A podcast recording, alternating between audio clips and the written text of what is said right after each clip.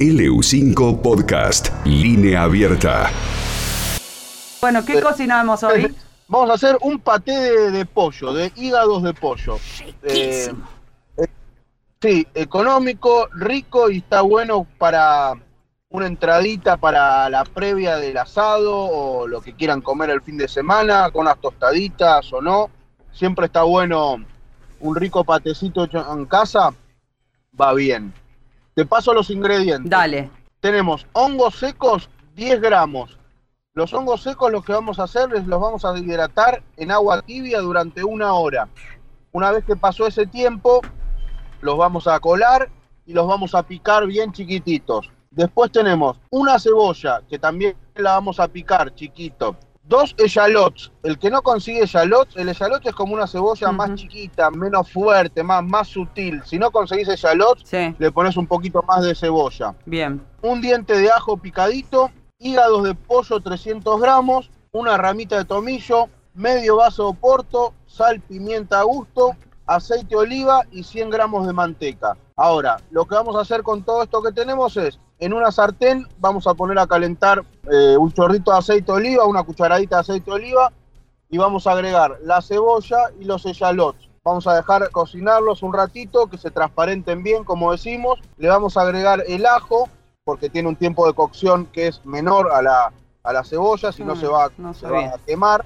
Claro, vos vas poniendo los ingredientes eh, según su tiempo de cocción. Si pones el ajo primero, seguramente se termine quemando antes que los demás ingredientes. Entonces, bueno, pusimos la cebolla, pusimos los echalots, una vez que están tiernitos, ponemos el ajo, agregamos los hongos, seguimos cocinando por 5 minutitos y agregamos los hígados a toda esta preparación. Dejamos que se cocinen un ratito más, ponen unos 5 minutos más y le vamos a agregar el medio vaso de oporto, pero ahí hay que tener cuidado, vamos a sacar la sartén del fuego porque si le agregamos el oporto que tiene un contenido de alcohol alto, la sartén está muy caliente, se va a prender fuego. Apa, no, Y- claro. Capaz que nos quemamos, sí. Cuando las bebidas tienen una graduación alcohólica alta, la temperatura del sartén está a más de 60 grados, se va a prender fuego. ¿Viste qué pasa? Sí, sí, Hay sí. veces que la comida que agregan alcohol. Está bueno el show, que se vea Ah. el fuego, pero no está No. bueno que queme No, en casa los no. pelos. No, en casa no. Eh, sí. Entonces, sacamos la sartén del fuego, agregamos el oporto, lo dejamos un minutito y lo volvemos al fuego, porque ahí ya la sartén perdió temperatura. Dejamos que se reduzca eh, el oporto con toda la preparación, una vez que está un poquito espesa, sacamos del fuego, procesamos bien, bien, bien y le agregamos 100 gramos de los 100 gramos de manteca en cubo fría Sí. procesamos todo, pero sí que la preparación esté tibia. Procesamos todo muy bien, que quede bien, bien liso. Si tenés un tamiz o un horchino, como llamamos nosotros, para pasar la preparación por ahí y que quede más finita todavía, más lisa todavía, o sea, con menos granulada, mucho mejor.